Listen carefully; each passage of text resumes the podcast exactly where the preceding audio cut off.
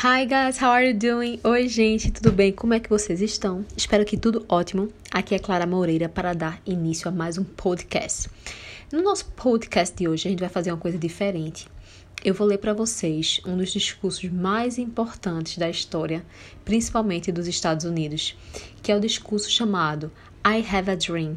Eu tenho um sonho de Martin Luther King. Claro que eu vou ler não vai ser com a mesma emoção do momento, né? Da, dos aplausos, da gritaria de todo mundo, todo carinho e toda a emoção que foi presenciada nesse momento. Mas eu vou ler um pouco mais rápido a velocidade do que o Martin leu no discurso, já que ele estava fazendo um discurso e ele precisava falar pausadamente, explicadinho. Só que para vocês treinarem o listening, vou falar um pouco mais rápido do que ele falou. Mas vou disponibilizar para vocês no grupo do Telegram o áudio original e também o texto para vocês acompanharem ao mesmo tempo que estão me escutando aqui no podcast, tá certo? Então vamos começar. I am happy to enjoy with you today in what will go down in history as the greatest demonstration for freedom in the history of our nation. Five score years ago, a great American, in whose symbolic shadow we stand today, signed the Emancipation Proclamation. This momentous decree came as a great beacon light of hope to millions of Negro slaves who had been seared in the flames of withering injustice. It came as joyous daybreak to end the long night of their captivity. But 100 years later, the Negro still is not free. 100 years later, the life of the Negro is still sadly crippled by the manacles of segregation and the chains of discrimination. 100 years later, the Negro lives on a lonely island of poverty in the midst of a vast ocean of material prosperity. 100 years later, the Negro is still languished in the corners of American society and finds himself in exile in, his own land. And so we've come here today to dramatize a shameful condition. In a sense, we come to our nation's capital to cash a check. When the architects of our republic wrote the magnificent words of the Constitution and the Declaration of Independence. They were signing a promissory note to which every American was to fall heir. This note was a promise that all men, yes, black men as well as white men, would be guaranteed the unalienable rights of life, liberty, and the pursuit of happiness. It is obvious today that America has defaulted on this promissory note, insofar as her citizens of color are concerned.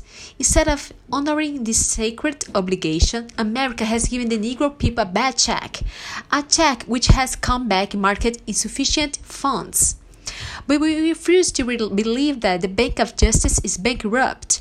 We refuse to believe that there are insufficient funds in the great vaults of opportunity of this nation. And so we've come to cash the check, a check that will give us, upon demand, the riches of freedom and security of justice. We have also come to this hallowed spot to remind America of the fierce urgency of now.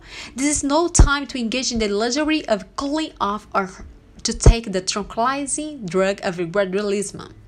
Now is the time to make real the promise of democ- democracy. Sorry.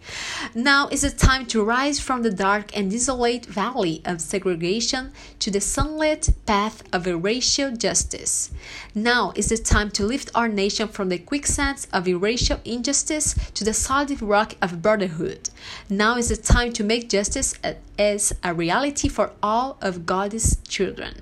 It would be fatal for the nation to overlook the urgency of the moment. This sweltering summer of the Negro's legitimate discontent will not pass until there's an invigorating autumn of freedom and equality.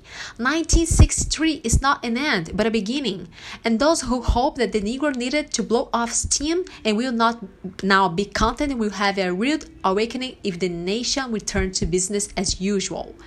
And there will be neither rest nor tranquility in America until the Negro is granted his citizenship rights. The whirlwinds of revolt will continue to shake the foundations of our nation until the bright day of justice emerges. But there's something that I must say to my people.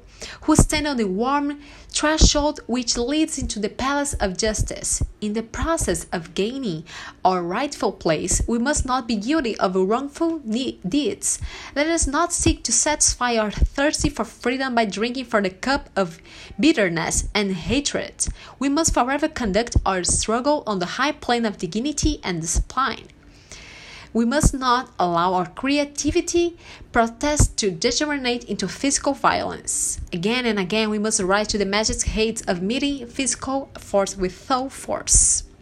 The marvelous new militance which has engulfed the Negro community must not lead us to, this, this, to a distrust of all white people, for many of our white brothers, as evidenced by their presence here today, have come to realize that their destiny is tied up with our destiny, and they have come to realize that their freedom is inextricably bound to our freedom. We cannot walk alone, and as we walk, we must make the pledge that we shall always march ahead. We cannot turn back. There are those who are asking the devolts of civil rights. When we will be satisfied? We can never be satisfied as long as the Negro is the victim of the unspeakable horrors of police brutality. We can never be satisfied as long as our body, bodies have, with the fatigue of travel, cannot gain lodging in the models of the highways and hotels of the cities.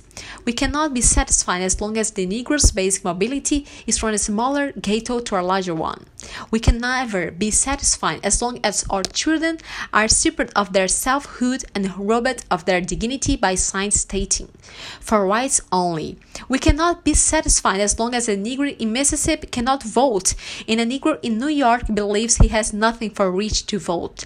No, no, we are not satisfied. And we will not be satisfied until justice rolls down like waters and rise towards knees, like a mighty stream. I am not unmindful that some of you have come here out of great trials and tribulations. Some of you have come fresh from narrow jail cells, and some of you have come from areas where, where you get cast, cast for freedom left you barreled by the storms of persecution and staggered by the winds of police brutality. You have been the veterans of creative suffering.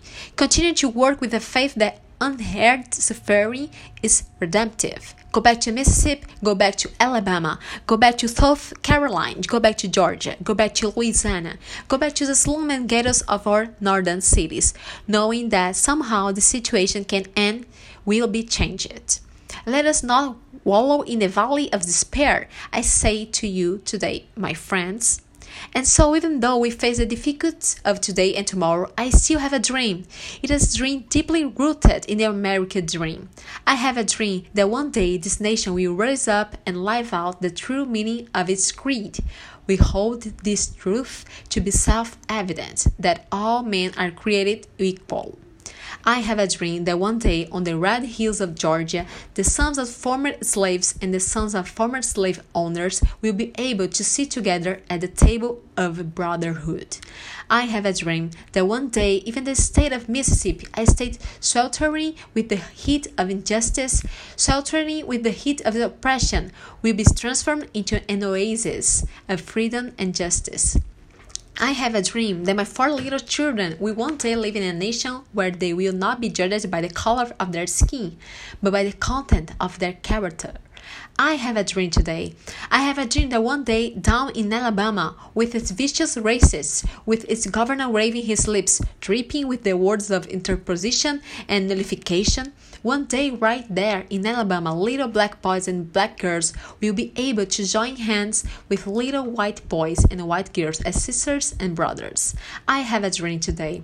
I have a dream that one day every valley shall be exalted and every hill and mountain shall be made low, the half place will be made plain, and the crooked place will be made straight, and the glory of the Lord shall be re revealed, and all flesh shall set it together. This is our hope, and this is the faith that I go back to the th- south with. With this faith, we will be able to heal all of the mountain of despair stone of hope. With with this faith, we will be able to transform the jangling discords of our nation into a beautiful symphony of brotherhood. With this faith, we will be able to work together, to pray together, to struggle together, to go to jail together, to stand up for freedom together, knowing that we will be free one day. And this will be the day. This will be the day when all of God's children will be able to sing with the new meaning, My country is of thee, sweet land of liberty, of thee I sing, land where my fathers died, land of the pilgrim's pride. From every mountain side, let freedom ring. And if America is not is to be a great nation, this must become true. And so let freedom ring from the prodigious hilltops of New Hampshire. Let freedom ring from the mighty mountains of New York. Let freedom ring from from the Hittite Alleghenies of Pennsylvania. Let freedom ring from the snow-capped rocks of Colorado. Let freedom ring from the curvaceous slopes of California. From, uh, but not only that, let freedom ring from Stone Mountain of Georgia. Let freedom ring from Lookout Mountain of Tennessee. Let freedom ring from every hill and molehill of Mississippi. From every mountainside, let freedom ring. And when this happens, and when we allow freedom ring, when we let it ring from every village and every hamlet, from every state and every city, we'll be able to speed up that day when all of God's children, black men and white men, Jews and Gentiles, Protestants and Catholics will be able to join hands and sing in the words of the old Negro spiritual Free at last, free at last. Thank God Almighty, we are free at last. É isso, gente. Eu espero que vocês tenham gostado. Não se esqueçam de conferir o material no Telegram e conferir o discurso original, que realmente é muito, muito, muito emocionante. Nunca que eu conseguindo aqui ler ia ser com a mesma emoção, com a mesma intensidade mas eu quis falar, quis falar na velocidade um pouco mais rápida para vocês treinarem o listening. É isso, um beijo e até o próximo podcast.